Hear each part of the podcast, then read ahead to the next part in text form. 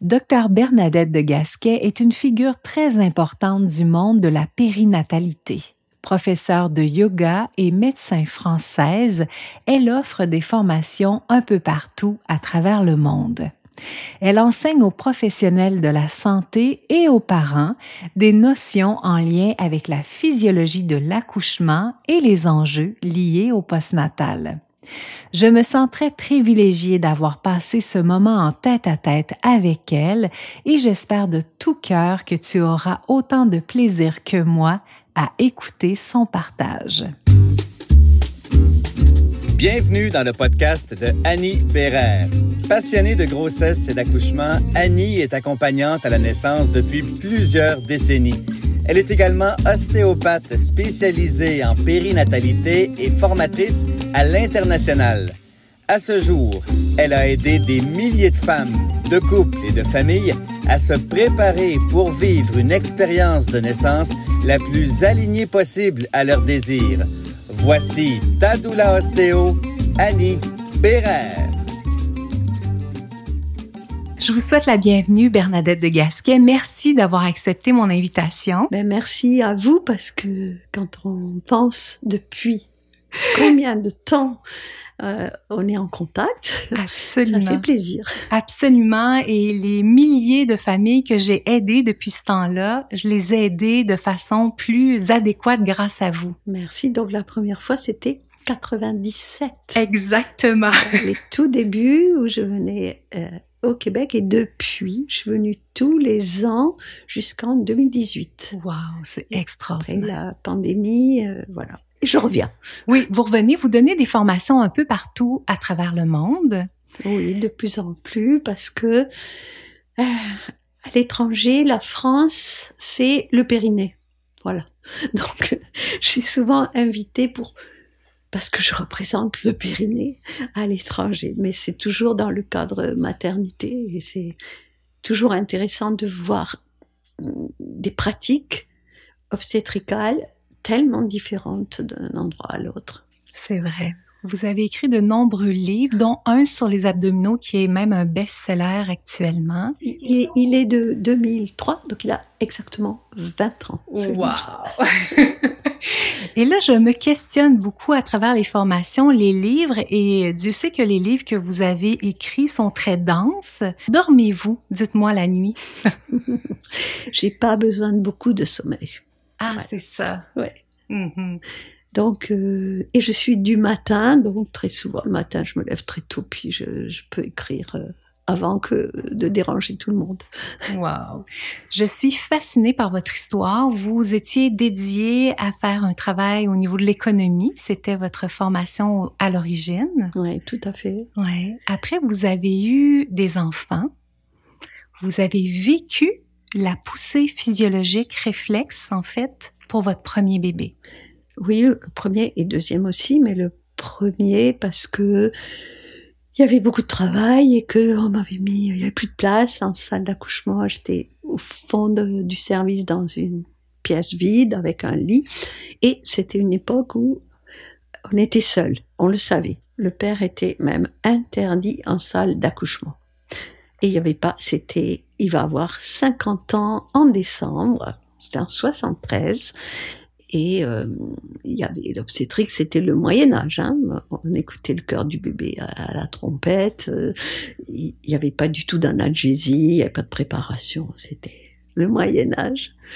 Voilà. Et effectivement, après pas mal d'heures de travail, j'ai vraiment eu l'impression du bébé entre les jambes du bassin qui s'écarte d'une sensation très différente des contractions et j'étais toute seule.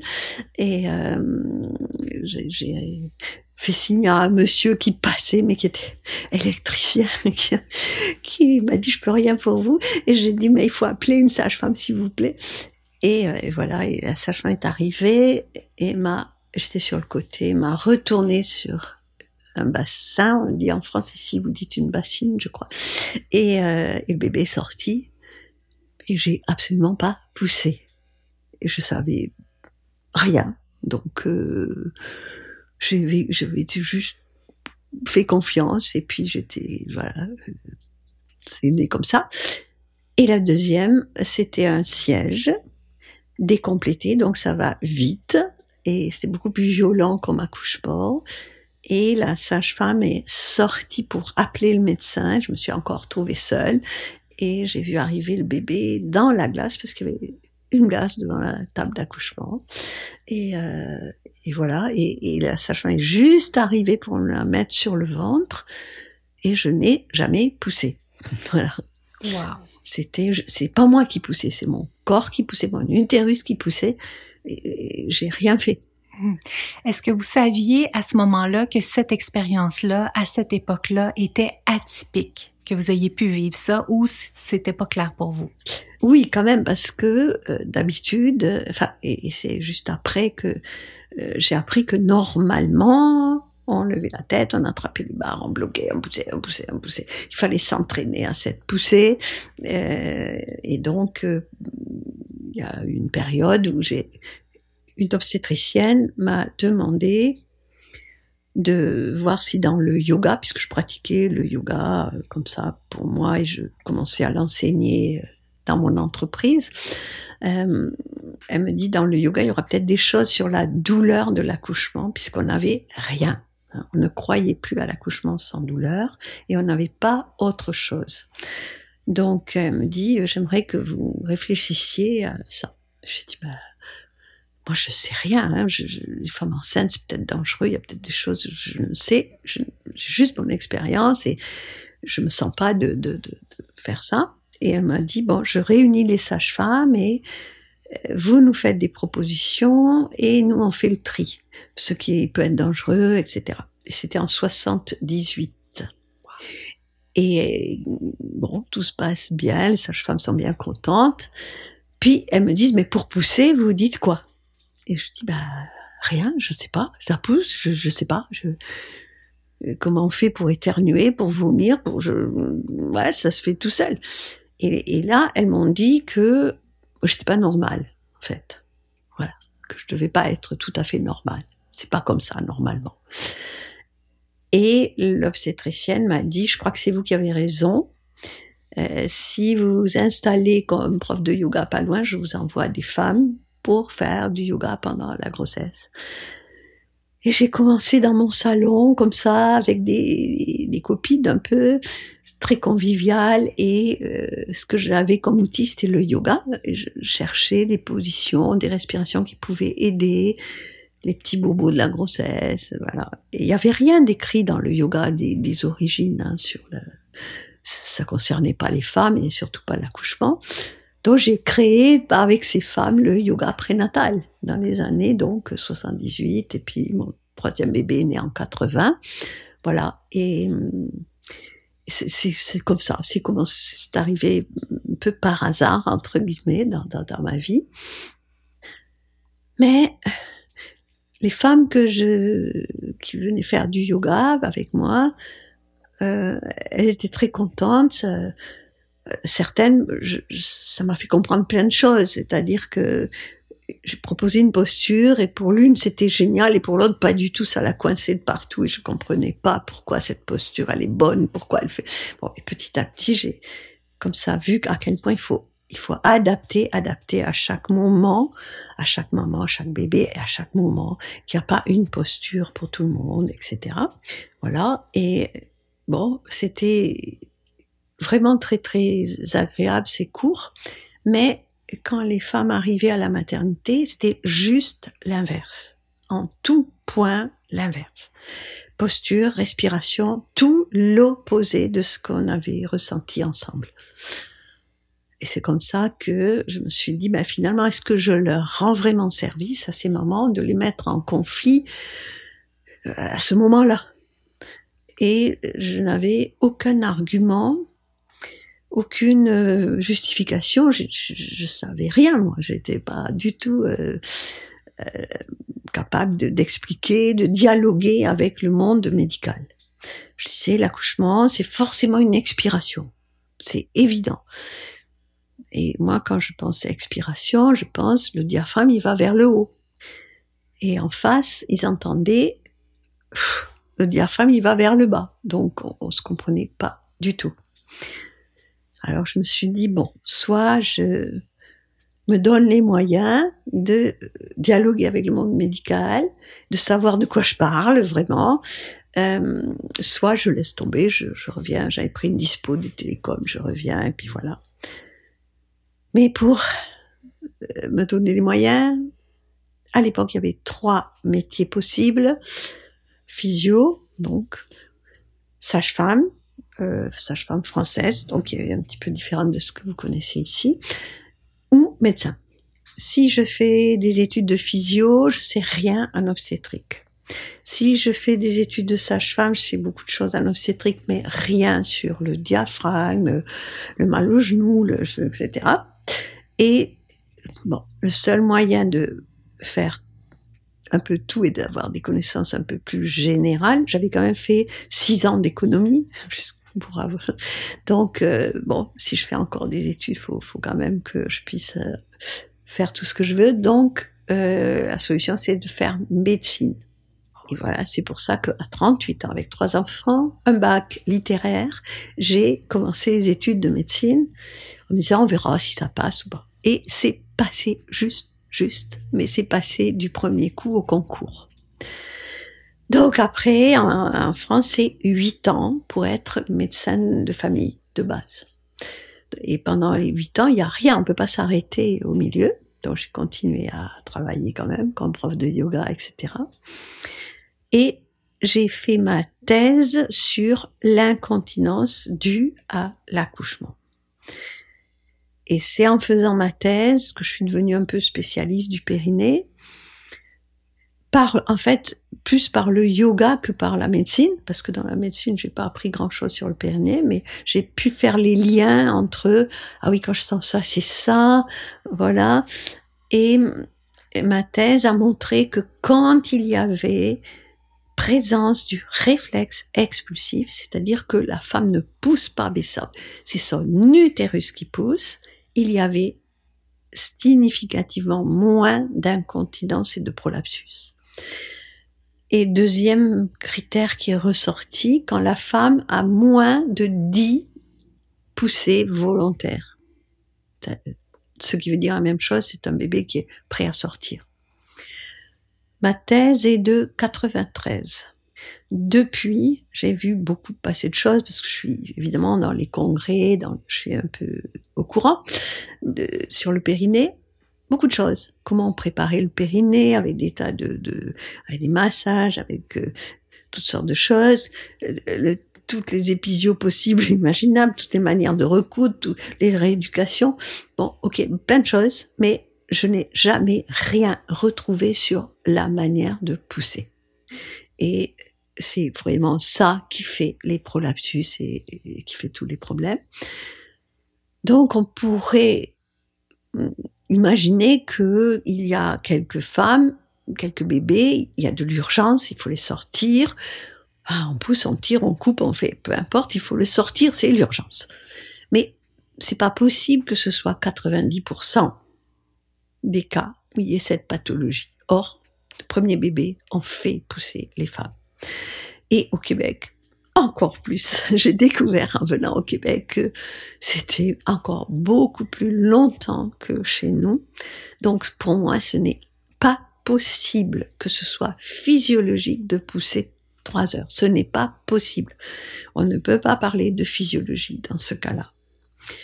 Après, pourquoi est-ce que ça se passe comme ça? C'est ça que j'ai essayé de comprendre petit à petit pour, voilà, pour euh, analyser pourquoi chez certaines femmes ça va vite, chez d'autres pas. Et à l'époque, je travaillais, euh, enfin, j'étais dans des groupes de parents, etc., avec euh, entre autres Michel Audin, qui montrait des films d'accouchement dans la brousse et qui montrait toutes sortes de choses pas toujours euh, réjouissante. Hein. Il, y avait, il y a quand même euh, beaucoup de femmes qui meurent, beaucoup d'enfants qui meurent. tout n'est pas parfait, mais le moment de l'expulsion, de la poussée, euh, il y avait jamais, et j'ai regardé l'histoire de l'obstétrique, jamais notre position, jamais notre respiration. Il y a toutes sortes de choses, sauf ça. Et c'est ça qui m'a interpellée, sur lequel j'ai beaucoup euh, commencé à travailler. J'ai écrit mon premier livre sur la maternité en 94, Bien-être et maternité, où je, j'explique pourquoi le périnée, comment il se détend, comment il faut pousser un expire, comment il faut, euh, euh, voilà, qu'est-ce qui ferme l'avant du bassin, qu'est-ce qui ferme derrière l'avant, etc. Tout ça, c'est déjà dans, dans, dans, quand, quand, certainement 97, quand j'étais déjà dans mes formations, tout ça. Ça prend du temps, ça prend du temps. Euh, et bon, aujourd'hui, euh, ce que j'ai dit à l'époque et, que j'ai dit depuis, et j'ai fait des films et des posters et tout ça. Euh, aujourd'hui, c'est devenu euh, la recette magique. Tout le monde fait des trucs sur Internet, fait des livres et tout. Ah, mais les genoux dedans, on serre les genoux. C'est devenu la position préférée des sages-femmes en mmh. France. On serre les genoux. Non, mais ça n'a aucun sens parce que quand, comment, pourquoi? Ils ont pris la recette, mais pas le travail de compréhension biomécanique. Donc, ça ne peut pas marcher. Et comme ça ne marchera pas, on va tout rejeter. Évite les si j'avais su en connaissant à l'avance toutes les étapes importantes jusqu'à la fin de ta grossesse. Rendez-vous dans la description pour télécharger dès maintenant ton calendrier pour une grossesse facilitée et bien organisée. Oui, parce que dans le fond, vous, c'est vraiment une dynamique entre la respiration, les abdos, le diaphragme, le périnée. On ne peut pas isoler un élément, prendre cet élément-là, faire quelque chose de magique et faire comme si tout était réglé. C'est ça. C'est le fait de, des réseaux sociaux et de cette facilité de, de représenter maintenant euh, pseudo 3D, etc., n'existait pas il y a 50 ans mais aujourd'hui, chacun y va de son truc. Et euh, mais mais enfin, je voudrais pas que finalement ce soit pire pour les femmes parce que euh, c'est pas compris, c'est pas intégré, et on va finir par dire, vous voyez, ça ne marche pas. Je comprends. Et justement, si on mettait les points sur les i et les barres sur les t, quelles sont les grandes clés pour avoir un accouchement le plus physiologique possible? Ben, il faut comprendre un petit peu que ça se joue entre cette mère et ce bébé-là. Voilà. Et que euh, cette mère, elle a une morphologie différente de la voisine. Et ça, j'ai beaucoup compris en, en, allant voir dans beaucoup de pays étrangers, dont par exemple, je vais beaucoup au Japon. Et au Japon, elles n'ont pas du tout le même bassin que nous. Pas du tout. Elles n'ont absolument pas de cambrure. Hein. J'ai, je fais beaucoup de formations là-bas, j'ai plusieurs livres traduits. La traductrice, quand je dis il faut pas leur doser, il faut pas cambrer, elle n'a pas le mot, il n'existe pas. Elle fait des grandes phrases, bon, parce que elles sont toutes plates. Bon, je vais en Afrique, le sacrum, il est horizontal. On dit elles sont cambrées, elles sont pas cambrées, elles sont en extension. Il y a une seule courbure chez ces femmes. L'africaine, elle va se jeter en arrière pendant les contractions. Sa posture, c'est complètement en arrière, en extension. Et ce qui est difficile pour l'africaine, c'est de faire rentrer le bébé dans le bassin parce que c'est l'entrée qui est étroite. Après, il est dehors. La descente, ça n'existe pas chez elle l'africaine, c'est ça, la, japonaise, il est beaucoup plus plat, son, son sacrum, et donc c'est le bébé japonais n'a pas la même tête à la sortie que le bébé africain. Hein. Et les conditions d'accouchement, elles sont beaucoup plus à quatre pattes, les japonaises, beaucoup plus qu'en arrière. C'est pas leur posture en arrière. Elles sont beaucoup en, suspension. Voilà. Et, et je, je vais beaucoup dans le Maghreb aussi. C'est encore un autre type morphologique. Bon, et puis il y a les les références culturelles, hein, ce, qu'on, ce qui est pudique chez l'une n'est pas chez l'autre, euh, et, et, donc ça apprend beaucoup d'aller voir ailleurs et de se rendre compte que justement quand on a voulu transposer l'obstétrique de chez nous en Afrique, on a créé des drames, mais vraiment des drames. Si on met une Africaine sur le dos, c'est vraiment n'importe quoi au niveau biomécanique et on va avoir des problèmes pour le bébé et on va créer par exemple des fistules recto-vaginales. Et c'est complètement créé par une position qui n'est pas la leur, qui ne correspond pas du tout à leur morphotype. Donc il y a déjà ça. Et il y a la position de ce bébé dans euh, ce bassin et ce bébé dans ce bassin, il faut, comprendre ce qui se passe à travers les signaux qu'elle envoie. Elle envoie la mère, elle sait pas forcément, mais elle est pas bien dans telle posture, elle est bien dans l'autre posture. Il y en a une qui est bien à droite, l'autre qui est bien à gauche, l'autre qui est bien en arrière, l'autre qui voilà. C'est toujours le signe de quelque chose entre elle et son bébé.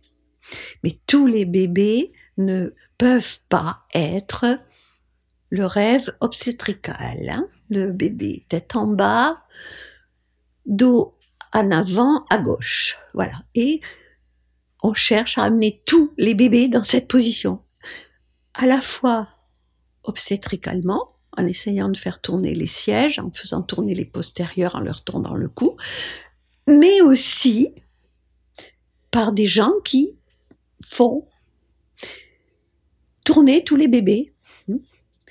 Voilà.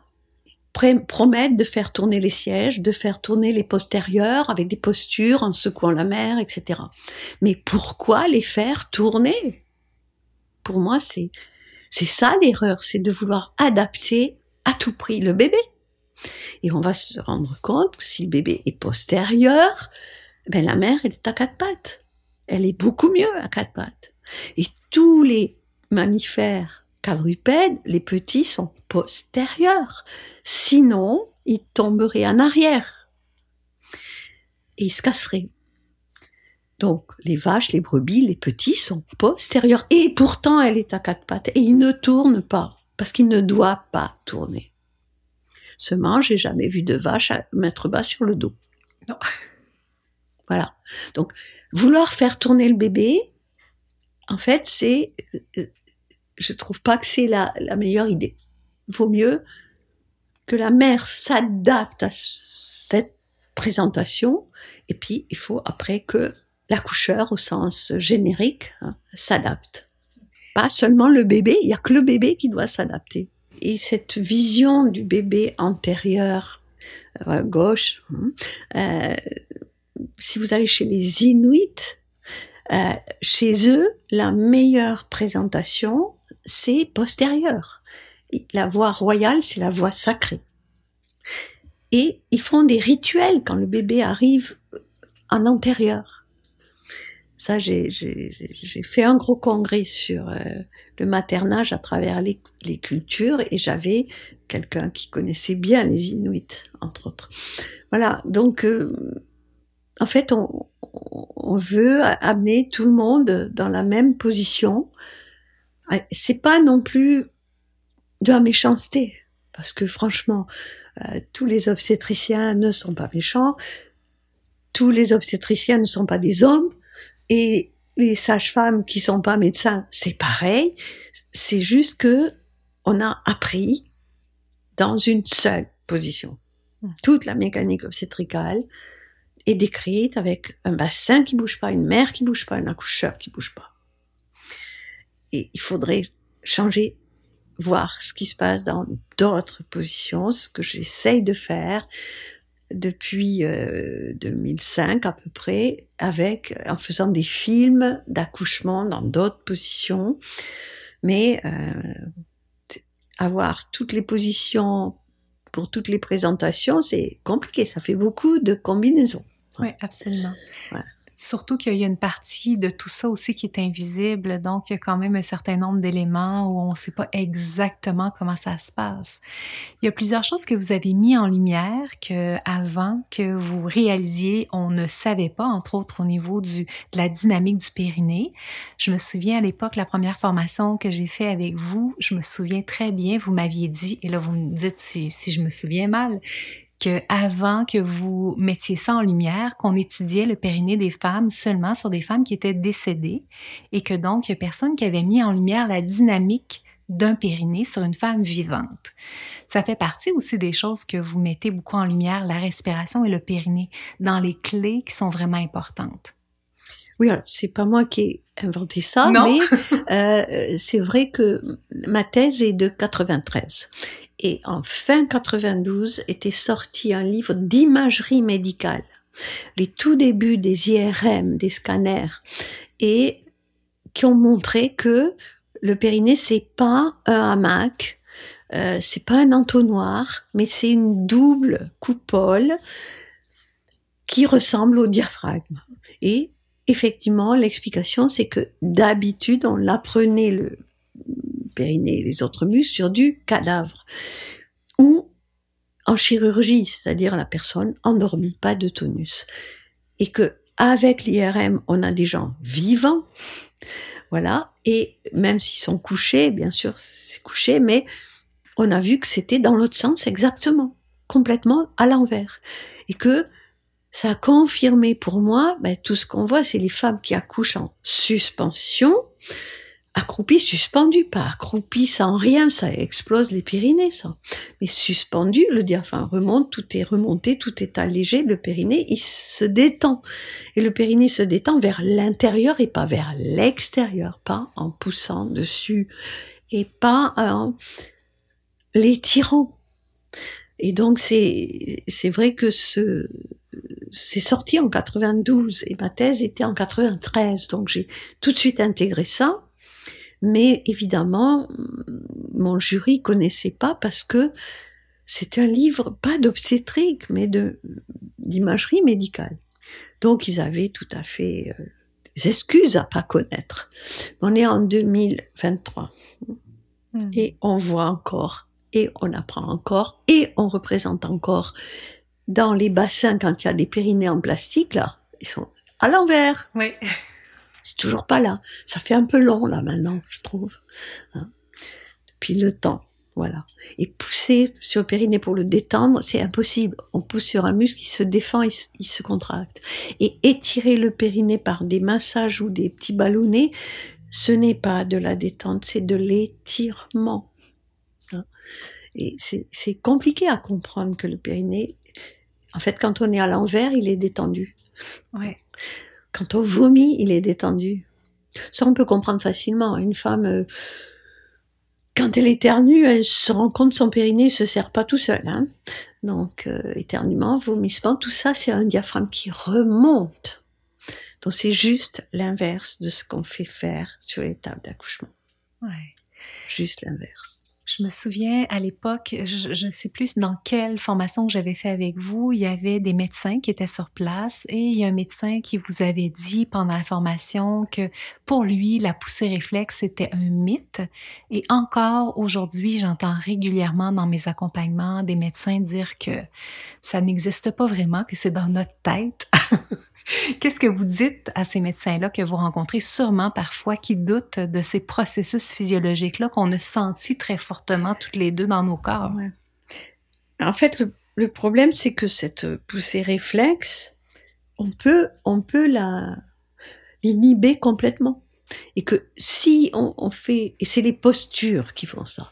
Et donc, si c'est inhibé, ben, ça n'arrive jamais. Donc, on dit, ben, elle n'a pas envie de pousser, donc il faut pousser j'ai un petit livre de 1865 sur l'accouchement. Et ce médecin de l'époque se pose des bonnes questions. Il dit est-ce que c'est est-ce que avoir des bons abdominaux c'est important pour accoucher? Puis il dit non. Il dit finalement on se rend compte que les grandes multipares, il y en avait beaucoup à l'époque, elles ont des abdos un peu ramollos, hein, euh, parce qu'elles n'allaient pas à la salle de sport à l'époque. Hein, et euh, bah l'expulsion c'est pas un problème. Elle peut avoir des hémorragies, elle peut avoir des tas de trucs, mais l'expulsion c'est pas un problème. On, on peut accoucher dans le coma. On peut accoucher sous anesthésie générale. C'était même une méthode d'accouchement en France, la toulousaine. Au dernier moment, on faisait juste une AG pour le passage du bébé les tétraplégiques. expulse sans rien sentir, sans rien faire. On a eu des accidents comme ça. La femme était toute seule. Elle sent rien, elle peut rien faire. Hein, le bébé, il sort, euh, personne s'en occupe. Voilà. Donc, et même, il dit post-mortem. Après la mort, à l'époque, il y en avait beaucoup des femmes qui mouraient en couche, hein, parce que l'accouchement, quand même, ça reste euh, un peu un risque. Hein. Euh, donc, euh, à la mort, le diaphragme est en haut, les narines sont pincées, la bouche ouverte, et les sphincters lâchent, tout se vide. Si le col est ouvert, le bébé sur le périnée, le bébé sort. Donc, ce n'est pas la péridurale qui empêche le réflexe. Ça, c'est quelque chose, je tiens à le dire, parce que c'est pas vrai. Les premières péridurales qu'on a eues en France, on allait dans les chambres parce que bip, bip, bip, bip, il n'y avait plus le corps du bébé. Et normal, il était entre les jambes. Mais la femme n'avait rien senti. Mais le réflexe, il y est. Hein, ce n'est pas la péridurale qui empêche le réflexe. Mais ça, avec une péridurale, en général, on est dans la pire des postures. Demi-assise. Et ça, ça empêche le bébé de descendre. Et tant que le bébé ne peut pas descendre jusqu'aux épines, et tant que le sacrum ne peut pas bouger, il n'y a pas de réflexe expulsif. Et donc, on dit, ben voilà, il n'y a pas de réflexe, il faut pousser. Non, il faudrait changer la position. Et heureusement, de temps en temps, la femme, tout d'un coup, vomit. On vomit pas dans n'importe quelle position. On se redresse, on se penche en avant et le diaphragme remonte. Donc, euh, c'est des choses que les traditions savaient. On voit beaucoup d'images quand la femme est assise dans l'histoire de l'obstétrique. Il y a des gens derrière qui tirent vers l'arrière, les mains sous les seins. Un peu comme quand on veut faire sortir un corps étranger, hein, les, les manœuvres de Nietzsche. Il n'y en a aucune qui est pliée en deux en avant. Hein. Et c'est la position qui empêche le réflexe. Voilà, ils disent, bah, il n'y a pas de réflexe, il faut pousser. Bah, il faudrait que le réflexe puisse avoir lieu. Hmm. Et donc, il faut changer la position à un moment précis, pas une heure avant, au moment où le bébé arrive aux épines sciatiques, pas la tête, pas le sommet, les, les tempes, les pariétaux. Mhm. Et ça, c'est très difficile à, à voir euh, cliniquement, mais c'est là que la femme change de position.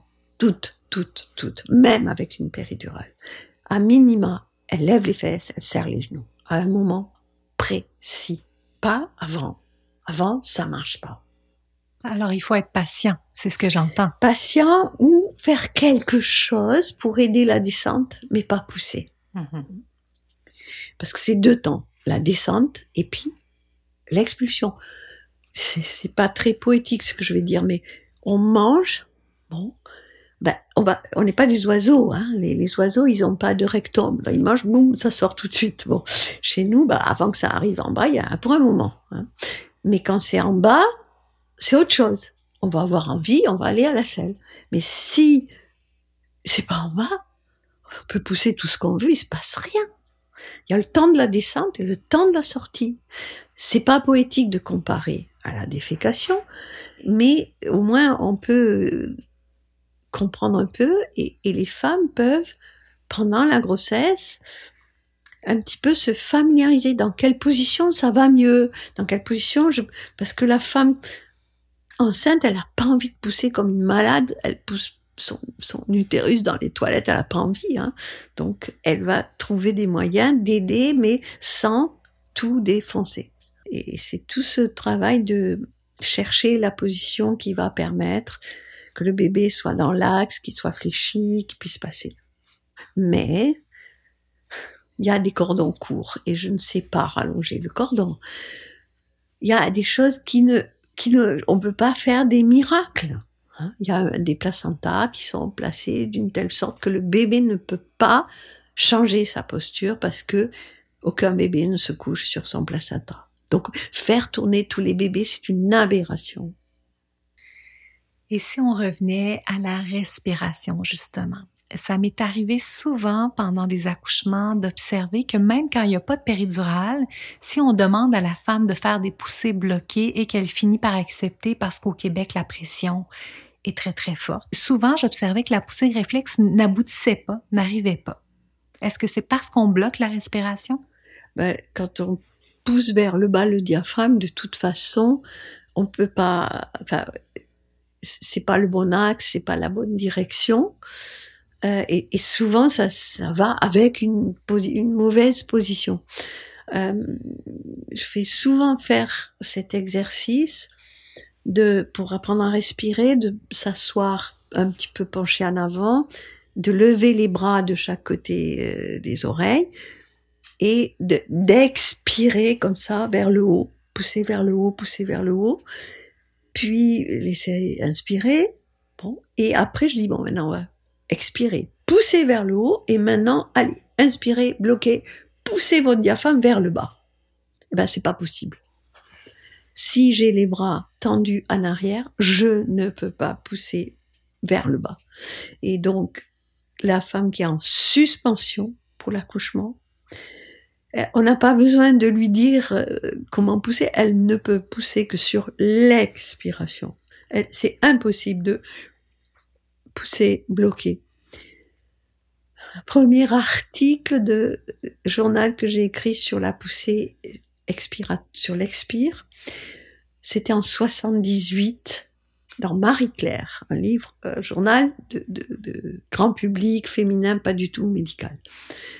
Oui, l'époque, ça n'a pas beaucoup porté, mais après, il y a eu une période où tout le monde voulait accoucher en expiration, c'était le truc, la, la, tendance. Donc, on a commencé à faire des tas de choses qui poussaient le diaphragme vers le bas à l'expire ça peut pas marcher évidemment. Euh, faire tse tse tse tse tse, bon, faut faire tse tse tant qu'on veut, ça marche pas.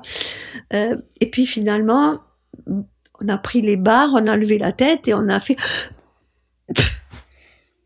Et ça marche pas, madame. Hein Mais vous voyez la poussée à l'expire, ça marche pas. On va pousser sérieusement maintenant. Mais dans cette position, ça ne peut pas marcher. L'expire, c'est les abdos qui poussent le diaphragme vers le haut.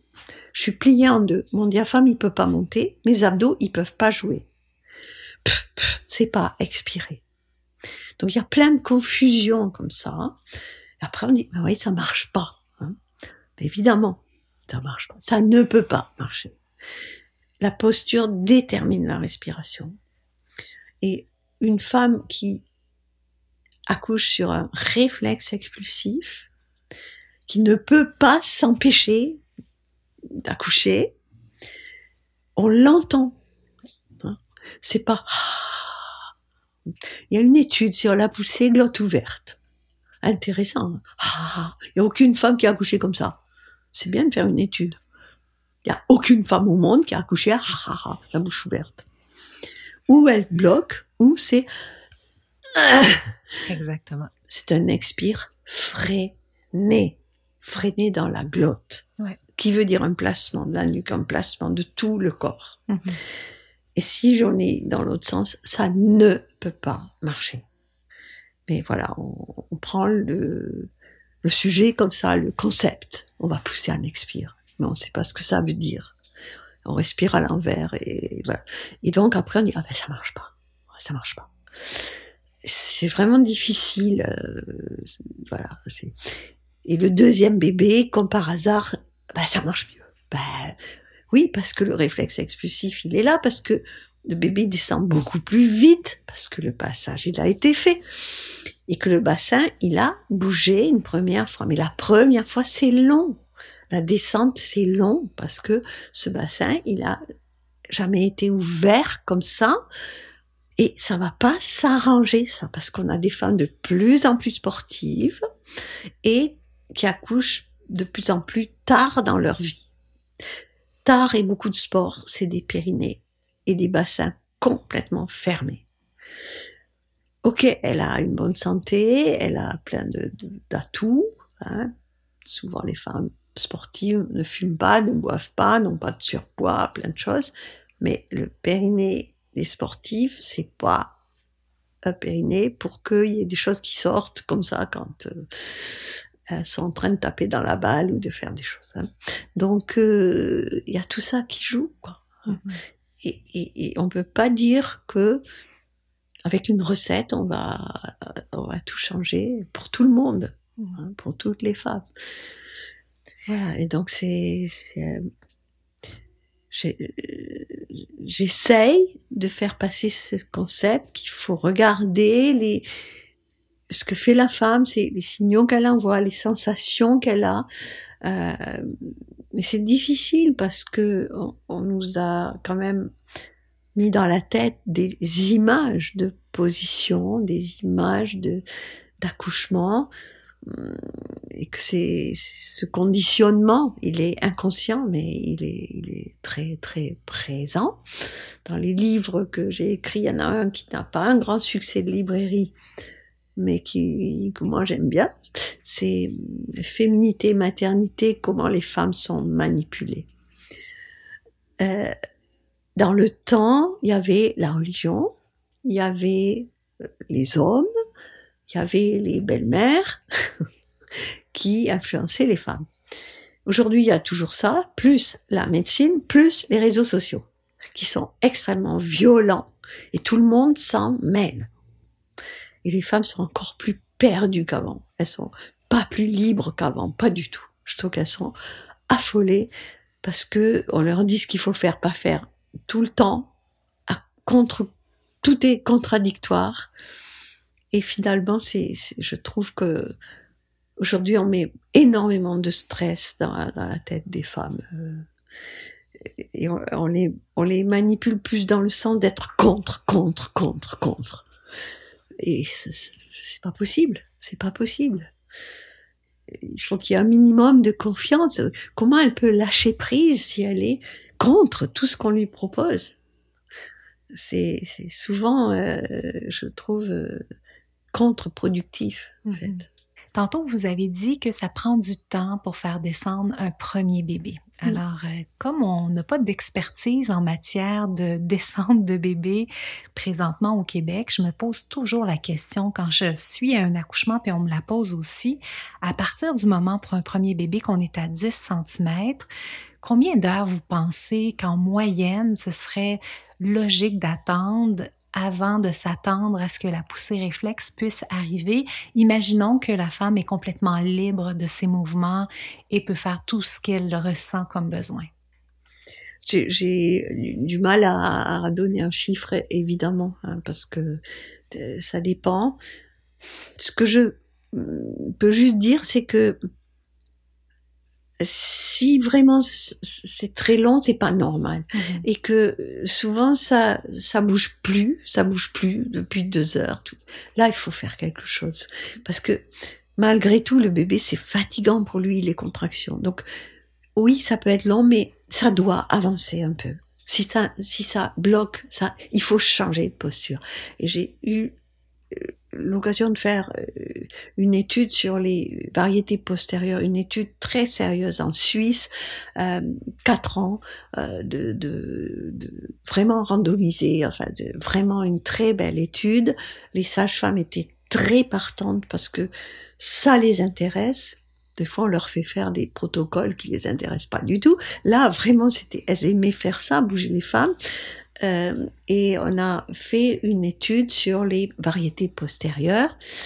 Euh, on a formé les sages-femmes à faire l'échographie de la présentation, rien que ça, pour que à n'importe quelle heure du jour de la nuit, on puisse avoir une échographie. Donc elles ont gagné au change, les, les, filles, elles étaient vraiment investies.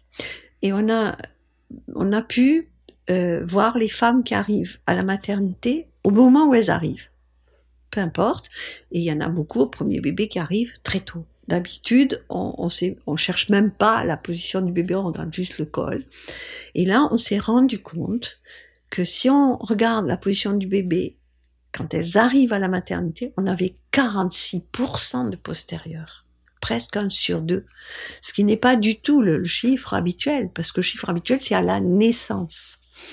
Et en fait, ces femmes, elles sont dans les couloirs, elles se promènent, et il y en a plein qui vont tourner tout seuls pendant qu'elles déambulent et on les a pas diagnostiqués postérieurs.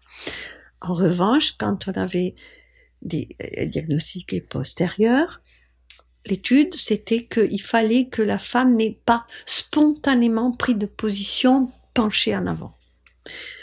Ça, c'était un billet, soi-disant, si elle faisait ça spontanément. Et à mon avis, c'est celle-là où les bébés sont tournés tout seuls. Mais bon. Euh, donc, elle n'avait pas eu envie de se mettre vers le quatre pattes. Et on proposait des postures aménagées avec des, ballons, des coussins, des, dossiers confortables à quatre pattes. Donc, si elle voulait poser le ventre, glisser le ventre dans le vide, etc., tout ça était bien respecté. Euh, tirage au sort, donc Ok, bébé postérieur, vous prenez une position quatre pattes. Il fallait qu'elle reste au moins un quart d'heure dans la posture pour que on considère que elle, était rentrée dans l'étude. Après, elle pouvait bouger, mais elle pouvait aussi rester beaucoup plus longtemps si elle était bien. Et au bout d'une heure, on refaisait l'échographie pour voir s'il avait bougé ce bébé. Et on s'est rendu compte que quand il bouge, c'est dans le premier quart d'heure. Après, il bougera pas. Donc c'est pas la peine de s'entêter quand le bébé tourne, euh, il s'engage pas par exemple sur une posture, de rester deux heures, trois heures, ça n'a pas de sens. Si il bouge pas, faut chercher autre chose. Et il faut chercher peut-être la posture opposée, le côté opposé, parce que tout le monde à gauche, ça marche pas. Voilà. et donc c'est chercher il faut que ça avance quand même, parce que sinon, il y a quand même une grande fatigue. Et au niveau du périnée de la femme, ah ben, ça comprime, il y a des œdèmes, il y a des étirements. Bah, c'est pas c'est pas normal que ça dure aussi longtemps la descente. Mais peut-être ce bébé n'est pas bien fléchi. En général, il n'est pas bien fléchi, donc voilà, il y aura des postures plus favorables pour ça. C'est toute la mécanique materno-fétale et c'est ce que j'ai essayé de de, bien décrire avec l'aide d'une ostéopathe qui, elle, s'occupe de la tête du nouveau-né. Moi, je m'occupe du périnée de la mère. Et on a fait des modèles de biomécanique materno-fétale. Qu'est-ce qui est bon pour la mère? Est-ce que c'est bon pour l'enfant? Euh, Et en fonction des quatre pattes, des accouchements sur le côté, des accroupis, pieds parallèles. Et quand je vois toutes les images qui sortent sur les positions d'accouchement, elles sont fausses. Toutes les images de positions d'accouchement sont fausses. C'est la posture qui est fausse. Et après, ça marche pas.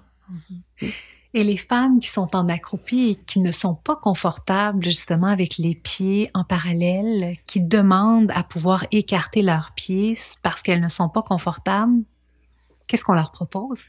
Il faut pas modifier la posture il faut donner les moyens de la posture juste. Si, alors déjà, la femme peut, avoir l'idée qu'elle veut accoucher accroupie, mais en fait, euh, elle a jamais essayé. Et quand on essaie, bah, elle peut pas poser les talons, elle est pas bien. Bon, il y a celle qui peut pas être accroupie en dehors de la grossesse. Puis après, il faut rajouter le ventre. Bon. Et il y a, c'est tout coincé, ça va pas du tout. Elle pensait que c'était bien, mais c'est pas bien. Mais si on veut être accroupi, il faut être suspendu déjà et donner la possibilité de poser les talons pieds parallèles. Parce qu'autrement, ça bloque complètement le sacrum. Ça, j'ai fait sur moi des radios pour mesurer le bassin en fonction de la position des fémurs. D'abord des radios, après, on m'a dit non, mais maintenant, c'est plus bon, les radios, faut faire des scanners. J'ai fait un scanner sur moi, sur les positions. C'est là où j'ai montré qu'on peut gagner plus de 2 cm. Mais c'est, voilà, j'ai, j'ai vraiment décrit ça avec les moyens de l'époque, c'est-à-dire des scanners, des IRM. Et euh, si elle n'est pas bien en général c'est parce qu'elle peut pas poser les talons, il faut lui donner moyen de poser les talons. Donc une suspension ou quelque chose où s'accrocher ou voilà. Mais si elle met les pieds en canard, c'est exactement la position gynécologique avec plus de pression et plus d'œdème. C'est c'est c'est une fausse physiologie. On, revient à ce que vous disiez tantôt, c'est-à-dire qu'on prend une petite recette, une petite partie de la recette. C'est ça. Et je dis souvent, ben, pour illustrer, mettez-vous sur des skis. Mettez les pieds en canard. Bon, ça va pas aller bien très longtemps. Hein. Même si je suis bien dans ma tête, ça n'ira pas bien très longtemps. Parce que les skis qui s'en vont comme ça, à droite, l'autre à gauche, ça marche pas. Hein. La, la mécanique, c'est précis quand même. Hein. Ouais. Et ce bébé, il passe juste, juste. Donc il faut respecter les axes, etc. Sinon, ça passe pas. Et quand ça passe pas, on pousse. Ouais. Et la gravité, c'est aussi un des trucs euh, un peu euh, une grande illusion. hein. La gravité fait descendre le bébé. Non. Sinon, ils seraient tous dehors. Bon. Et en même temps que ça fait descendre les bébés, soi-disant, on dit aux femmes, il faut marcher, il faut courir, il faut faire du yoga, des guerriers, des guerriers, des trucs tout debout. Non. Enceinte, tu arrêtes de rester debout. Parce que c'est, ça fait pas descendre le bébé, ça fait descendre l'utérus. Ça Ouais. comprime tout. Ça fait des problèmes de circulation, de rester trop vertical. Mets-toi à quatre pattes, mets-toi à- sur le côté. Il y a plein de possibles en yoga. Pourquoi on va encore aller faire des postures debout? Mais après, ça fait descendre le bébé. Il faut savoir. Donc, euh, souvent, c'est des, voilà, des clichés comme ça, des, des images. euh, Mais on n'a pas réfléchi complètement à ce que ça implique. Et des fois, je vois des gens qui euh, il faut, se- faut serrer les genoux puis se pencher en avant pour ouvrir le bassin. Mais tu sais de quoi tu parles, ouvrir quoi? Et puis, ok, tu te penches en avant et tu serres les genoux. Et le ventre, tu le mets où, là? Hein? Ça n'a pas de sens. Si tu te penches en avant, t'as pas besoin de serrer les genoux. Voilà, c'est juste que il y a quand même un minimum de mécanique à, connaître, à respecter. Ouais. Et c'est vrai qu'au Québec, je peux pas parler pour la France, mais c'est vrai qu'au Québec, ce n'est pas la grande force euh, des gens qui travaillent présentement en milieu obstétrical. C'est-à-dire que si on a une complication, on est exactement à la bonne place, euh, ça va être très bien allé, ils vont nous prendre en charge.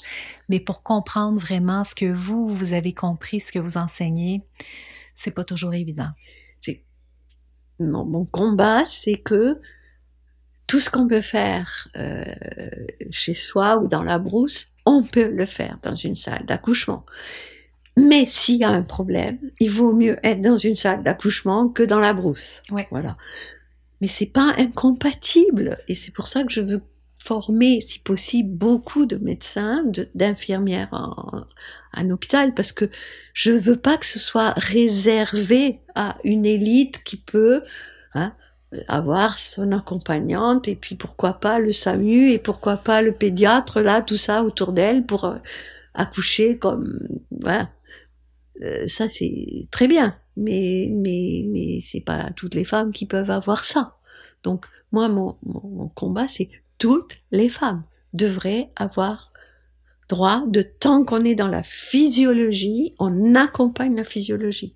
Quand ça va mal, c'est là pour ça. Et là, ben, on est content d'avoir toute cette technicité. Je- Mais si tout va bien, eh ben, on fait des choses qui compliquent, qui font que ça va pas bien. Ça, c'est pas tolérable. Parce que c'est juste parce qu'on connaît pas, parce qu'on sait pas. Et que on a appris l'obstétrique avec une femme qui bouge pas, un bassin qui bouge pas. Et, et c'est dommage. Et tous les, tous les mannequins pour apprendre l'obstétrique, ben, c'est un morceau de, de femme euh, qui ne respire pas, qui ne bouge pas. hein. Voilà, donc euh, c'est difficile d'apprendre ce qu'elle devient quand on la met à quatre pattes, etc., etc. Je comprends. Et dans les principales clés, là, vous nous avez parlé des abdominaux, vous nous avez parlé du périnée. Est-ce qu'il y a quelque chose d'autre que vous aimeriez ajouter pour euh, les parents qui nous écoutent et qui veulent vivre une expérience la plus physiologique possible? Je pense que dans les suites de couches, ben, les femmes sont beaucoup trop vite debout, qu'elles font trop d'efforts à la verticale, qu'elles ne se protègent pas au niveau périnéal. Et ça, je m'appuie énormément sur les pratiques traditionnelles, parce que dans l'obstétrique moderne, il n'y a rien sur les suites de couches simples, Hein, s'il n'y a pas d'infection, s'il n'y a pas de l'accélération, bon, si c'est simple, allez, bonjour bébé, au revoir madame, et, euh, et on, on la prévient pas que c'est les six premières semaines, c'est fondamental pour tout l'avenir gynécologique. Les utérus descendent, se rétroversent. Les, les prolapsus fabriquent ensuite de couches beaucoup, les diastasis aussi. Elles ont des problèmes de dos, elles ont peut-être des problèmes de douleur au rapport. C'est pas que l'accouchement, c'est vraiment l'accouchement, malgré tout, ça peut être sauf qui peut. Hein. Il faut pas croire que tous les accouchements vont être simples. Donc, parfois, on n'a pas le choix. On sait que c'est pas terrible, mais il faut sortir ce bébé. Mais après, c'est trop dommage de faire des prolapsus, de faire des diastasistes, parce que on veut être trop vite debout, parce qu'on veut faire trop vite du sport, parce que on veut pas se faire aider, on veut allaiter dans une mauvaise position. Hein. Et, euh, et, là, je, sais pas gagner encore hein, tout ça. Ça, c'est pas gagné parce que euh, voilà, il faut bouger, il faut bouger, il faut bouger, il faut faire du sport, il faut faire comme si c'était pas assez de sport d'avoir un bébé. Et franchement, une femme qui a un bébé, c'est du sport. Donc, elle a le temps d'aller courir, mon Dieu, elle a le temps. Mais aujourd'hui, c'est c'est un, véritable euh, sevrage. Hein. elles sont en manque. Elles sont en manque, donc elles vont faire des choses, mais elles se rendent pas compte que la grossesse, c'est pas rien, quoi tout ce qui change dans une femme, dans une grossesse, mais ça commence par les pieds. Elles auront jamais plus les mêmes pieds. Donc, elle veut courir, ben, il faudrait changer tes chaussures déjà parce que t'as pas les mêmes pieds. Hein. Ton mec, il a les mêmes pieds qu'avant. Jusqu'à la fin, il aura les mêmes pieds, sauf, sauf accident. Hein. Mais la femme, tout change. Et son bassin, et ses abdos, et, ses articulations, et, elle perd, euh, elle perd 10 kilos en une semaine c'est épuisant. Et, on ne les protège pas, les mamans ensuite de couche, on ne les protège pas. Et, c'est vraiment euh, un grand combat. Alors ça commence aujourd'hui, c'est-à-dire qu'aujourd'hui on a pris conscience de l'importance du postpartum, mais, euh, mais beaucoup dans une espèce de folklore un peu, que on va faire euh, quelque chose d'un petit peu, euh, comment dire, oui, avec euh, des parfums, de l'encens, du machin, du, de la musique, de la lumière, oui, c'est bien tout ça, c'est bien, mais il y a des choses à faire mécaniques. Hein. Le bandage du bassin, c'est pas n'importe quoi et je vois des horreurs où on fait juste l'inverse parce qu'on sait pas ce qu'on fait. C'est pas emballer la femme, hein, n'importe comment. Non, c'est très précis le bandage du bassin. J'ai réussi à faire une IRM avec une femme, un bandage et sans bandage. On voit les articulations qui bougent, on voit la position de, la vessie, de l'utérus. Ce n'est pas anodin, c'est pas juste. Euh, alors si c'est un garçon, on prend le fichu bleu et si c'est une fille, le chiffre. Non, c'est pas ça. Hein. Euh, on peut faire beaucoup de choses très très très poétique. Je vais beaucoup au Brésil, ils font des, des, des tableaux avec le placenta, c'est très joli. Mais si la femme, elle, elle sort avec son bassin de travers, euh, c'est pas ça. L'essentiel, c'est de lui remettre son bassin d'aplomb. Hein. On peut rajouter tout le reste, toute la poésie, mais faut pas se tromper. Un accouchement, c'est pas rien, c'est vraiment pas rien, et, et ça peut durer toute la vie les séquelles d'un accouchement, c'est toute la vie. Ouais. Et c'est dans les premières semaines que tout se joue. Les six premières semaines. Dans toutes les cultures. Et nous, on le prend mal, on le prend comme une punition, qu'on peut pas faire ce qu'on faisait avant tout de suite, on peut pas reprendre tout de suite le sport, on peut pas. Mais six semaines, c'est rien dans une vie, c'est rien. Et t'as là un nouveau-né là qui est en train de de créer tout ce qui va se créer dans l'attachement, dans tout ça, c'est une période essentielle. Et les femmes, on les met hors de leur relation euh, à elles-mêmes et à leur bébé. On leur euh, donne des, des, choses qui sont artificielles. Et bon, quand je vois qu'elles sont devant la télé avec un bébé au sein, au secours, quoi. Hmm. C'est sûr que de nos jours, il y a beaucoup plus de combats qu'on en avait. Mais nous, on n'avait même pas de cellulaire quand on avait nos bébés. Ouais. ouais on était complètement à une autre époque. Mais bon, il faut, faut, rester très positif. Et je suis très contente d'être revenue au Québec. J'espère qu'on va relancer tout, tout ce qu'on avait fait. Hein. Donc, comme vous dites, tout ce que vous avez pu euh, faire euh, plusieurs formations avec moi, je pense, dans, dans des, dans des euh, milieux différents et sur des thématiques euh, peut-être différentes. Euh, il y, a, y, a, vraiment, il y a quand même au Québec une une demande de de santé, de euh, les femmes sont assez sportives, assez beaucoup le yoga est très populaire, euh, un peu envie quand même de d'être un peu attentionné à, à soi. C'est quand même quelque chose qui est très présent ici. Hein. Donc, euh, donc il faut, il faut exploiter ça, hein, vraiment. absolument. Pour que ça donne des bons résultats. absolument. Merci beaucoup pour votre partage. Ça m'a fait ennuyer de vous. si vous revenez l'année prochaine, je vais aller à toutes vos formations. On va essayer de, de, reprendre un petit peu. Ouais. Voilà. Et et puis, ben, c'est vrai que les, les livres aujourd'hui, euh, tout le monde écrit des livres, mais finalement, le papier, c'est moins, c'est difficile. Il faut se poser pour lire. Il faut donc euh, les, les j'ai enregistré un livre audio là cette fois-ci et je crois pas mal à ça parce que les écrans on en a un peu marre aussi et parfois euh, juste euh, pendant qu'on promène bébé, pendant qu'on allait, pendant qu'on on fait la, cuisine, on peut écouter tranquillement. Euh, bon, par exemple, c'est une manière d'informer les podcasts aussi, évidemment. J'avais fait avec ma tout ce que je fais, c'est avec mes filles, mes petits enfants ou sur moi, etc. Et avec ma fille euh, aînée, Marine, j'avais fait des IRM de respiration où on voit tout ce qui se passe à l'intérieur quand le diaphragme bouge, le périnée, la vessie, tout ce qui bouge.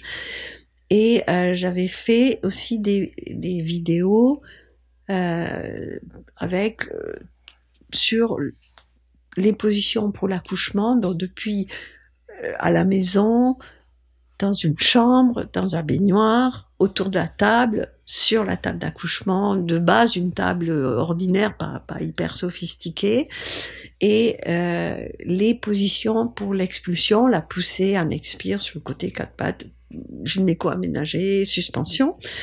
Ce film, il dure demi-heure, et il y a, euh, il y a le papa qui aide la maman, qui fait respirer, qui étire, qui fait, qui fait des massages. Et ce, film, je l'avais fait pour aider les sages-femmes dans la préparation à l'accouchement.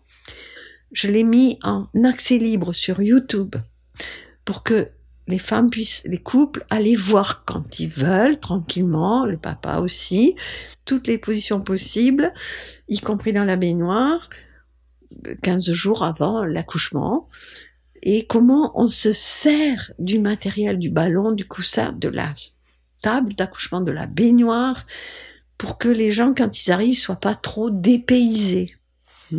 Et donc, ce film, il est sur YouTube, position d'accouchement de Gasquet. Je vous mettrai aussi dans la page de l'épisode des photos de tous les livres que j'ai de Bernadette de Gasquet. Il y en a un qui est un petit peu plus, justement, tout public, avec beaucoup de photos. Peut-être que ce sont même les photos euh, dont vous parlez. Alors, il y, a, euh, il y a des livres avec des photos, les premiers, surtout bien-être et maternité. Euh, non seulement il y a des photos, mais il y a des QR codes avec le renvoi sur toutes les postures de toute la grossesse. Je vous remercie vraiment beaucoup pour votre temps. Merci aussi pour tout ce que vous nous avez apporté, ce que vous allez continuer à nous apporter dans le courant des euh, prochaines années. Merci beaucoup, Bernadette. Merci à vous. Et puis, ben, peut-être à une autre fois. Oui, Pas dans 25 ans. Hein? Non. On va essayer de faire plus vite cette fois-ci.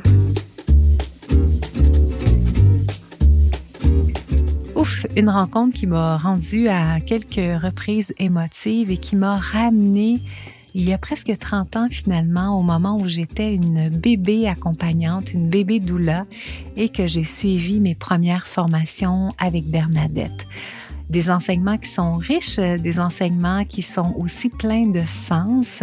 Si tu as envie de découvrir son travail au niveau des livres qu'elle a écrits ou carrément au niveau des formations qu'elle offre, je t'invite à venir me rejoindre dans la page dédiée à l'épisode. Je vais te mettre toutes les informations importantes, intéressantes pour que tu puisses y avoir accès. Évidemment, je t'ai également mis le lien vers la vidéo dont Bernadette nous parlait, qui est disponible gratuitement sur YouTube. Si tu as envie de découvrir les ateliers que je t'offre en mode gratuit, un atelier en prénatal, les 11 clés pour une naissance facilitée et en postnatal, les super pouvoirs de ton bébé. Que tu sois intéressé par l'un ou par l'autre, le chemin est le même. Tu as simplement à aller dans la description de l'épisode pour pouvoir avoir les liens et pouvoir t'y inscrire. Si tu as envie que je sois ton accompagnante à la naissance, je t'invite simplement à me rejoindre sur mon site web opaleo.com. Tu verras, il y a une panoplie de possibilités en fonction de tes besoins, bien évidemment. Je t'invite également à me rejoindre sur Instagram. Tu y trouveras plusieurs vidéos que j'ai enregistrées en lien avec plusieurs épisodes de podcast. Au moment où tu écoutes cet épisode, j'espère que la vie est bonne et douce pour toi. Je te souhaite une magnifique journée et j'ai déjà hâte de te retrouver dans le prochain épisode.